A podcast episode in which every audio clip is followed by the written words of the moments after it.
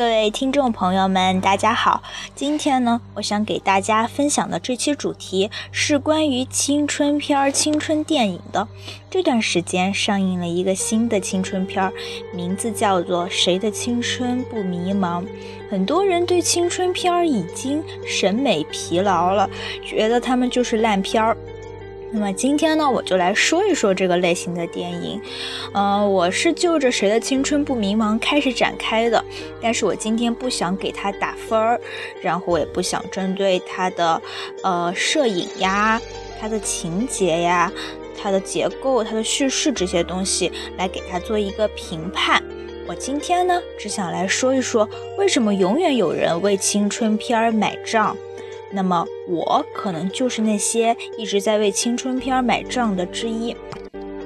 那么既然我来做一个影评，可能有人会问我，你觉得谁的青春不迷茫适合去电影院观看吗？我想说的是，呃，这部电影适合的还是自己一个人在家里，或者是在一个小角落，或者是在你的床上，在你的被窝里。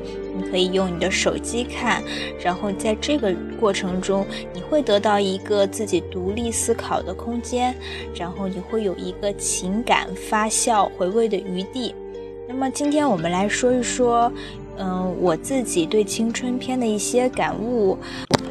这些感悟呢，仅限于我自己的个人观点。很多人痛斥青春片的矫情做作、蛊惑人心、狗血恶心。求求中国导演不要再打着这类旗号毁坏中国少年的审美和摧残中国电影的宏图发展了。我想说，我就是你们心中口味怪异的青春片痴迷者，就是我，因为里边的别离、叛逆、误解而哭瞎眼。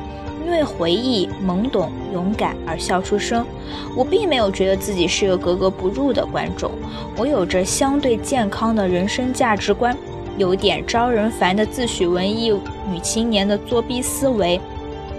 但这并不是文艺片影响我的。正巧我今天想来说一说，究竟我们这个被中国劣质青春题材毒害的一代人是怎样对青春片爱不释手的。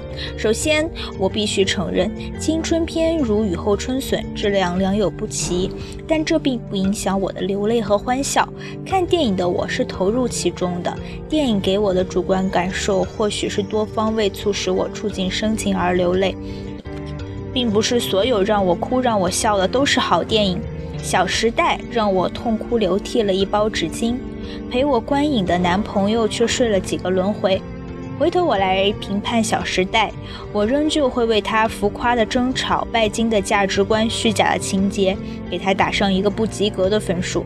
可是我流的泪，包含在里边的是五年来我对这个小说的陪伴和小说对我的陪伴，郭敬明对我的陪伴。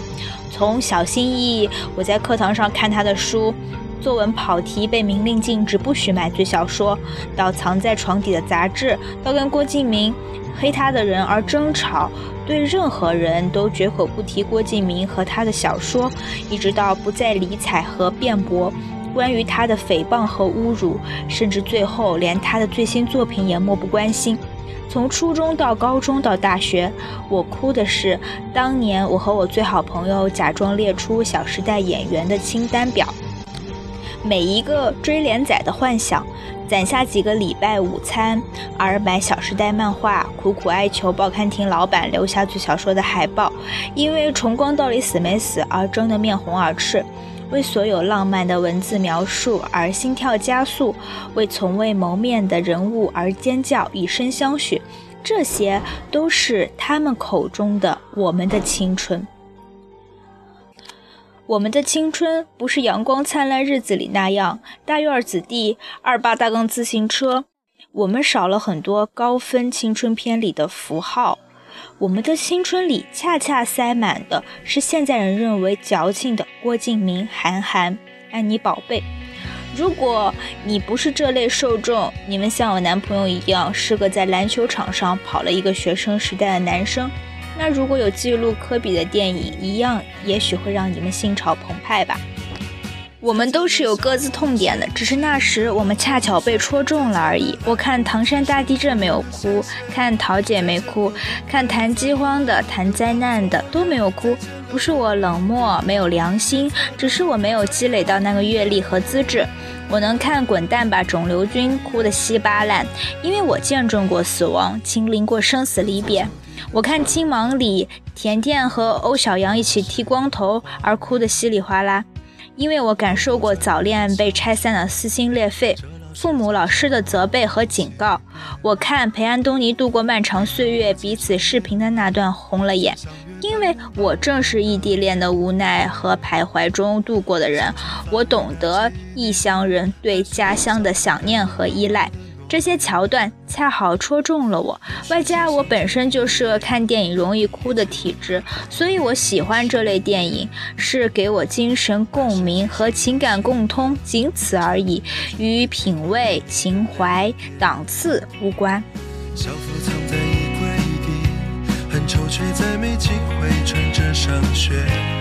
青春片刚兴起时，大概没有那么多人会这样妄加否认和抨击吧。民谣刚被推广时，都说的是刮起一阵清风，注入一股清流，什么给焦躁烦闷的音乐之地带来新的活力什么的。而现在，民谣也成为装逼小清新吉他狗的代名词。电影音乐发展到这个年代。从荒芜到密林，什么都自成门类，独有一家学问。那青春片何尝不是一个中国近几年来产生的结晶呢？嗯，在差评里，我见的最多的是谁谁谁又拿着烂片出来骗钱了。或许不是你们想的这样庸俗呢。影像是记录一个人成长最好的方式和途径。那些有威望名声的导演们。他们或许最怀念的就是那段青涩不谙世事的懵懂爱情。我常常在想，这青春里哪一个角色是当年的赵薇呀？《栀子花开》里这个故事里究竟有谁呢？很多人说，不是所有人的青春都值得被拍成电影的。但是若有机会、有条件，谁又不想把自己想象中的青春定格成永恒呢？因此，就要看导演叙述功力了。如果能描摹出一个群像缩影，让我们在这个故事里找到自己，那我觉得这就是剧本水准高低的最公正测量标准。我们在我的少女时代里看普通女孩的青春，在致青春里看疯癫的女孩。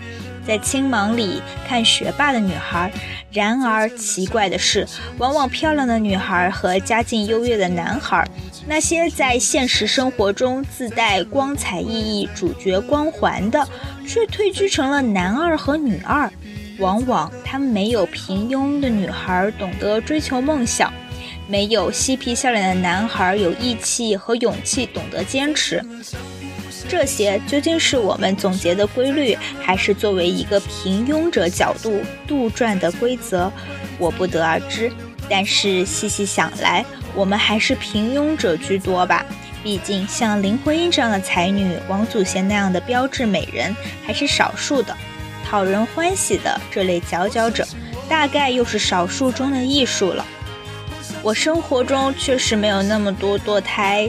自杀、退学、车祸、打架的，我身边也仅限于听过而已。但是这样的故事一旦发生，也确实是那个时期引起我们最大程度热议的焦点。所以我在想，有时候这样一个有经历的人，他若干年之后不会有太多人去关注他当今的成年人生，反倒是在反复揭开旧伤疤。谁的青春不其实我们都一样。如果全社会都是一个爱翻旧账的人，那有谁能真正关注那些在青春期困顿迷茫的少年少女呢？为什么我们一定要死揪着曾经的小辫子津津乐道呢？所以，当我看到当年的一个臭小子、傻丫头成长成了一个有自己生活、家庭、事业的人，这未免不是一个好的题材呀！这就是一种对他们青春的宽慰和回顾，对现代青年的警示。为什么要一味的责骂呢？不过也不排除把这些血腥暴力的画面作为鳌头，把打胎怀孕作为疼痛的卖点的电影。这确实是我不太喜欢的。比如《那些年》这部电影里，拳击场面就太过用力猛了吧？小说里并没有这么热血呀，何必摩拳擦掌、浑身解数的去宣传这些爆点呢？那么，我们回过头来去回望一下《谁的青春不迷茫》这部电影，我觉得还是一部不错的电影。那些在操场上喊的口号，不正是我们当年高喊的吗？那些古板教条的老师，也正是我们痛恨的。我们很难去接近那些玩世不恭、学习差的男生，更别提深究他们的真性情，因为他们往往不帅，还不爱洗澡。我也没有魅力，让一个特差生因为我而发愤图强，成为第一名，因为我不是班长，也没有好成绩。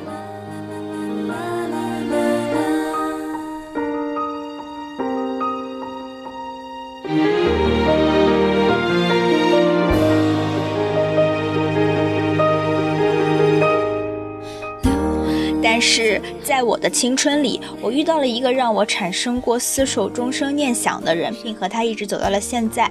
我们为了彼此而煎熬过、奋斗过，只为了能一起生活得更好。这不就是青春留给我的吗？青春这个字眼，没有那么神圣到高不可攀，满腔热血到肆意泼洒。它就是我人生的一个阶段，和所有的日子一样，又痛又痒，有麻木，有希望。只是在那段日子里，有不为生活忙碌的你我，有真挚的笑脸和不计后果的玩笑，这就是美好的地方，也是让那些人乐此不疲而反复讨论的地方。好啦，今天我的节目就做到这里。如果你喜欢我写的这篇文章的话，欢迎你来订阅我并转发这篇文章。我的电台名字叫做《与日落拥抱》。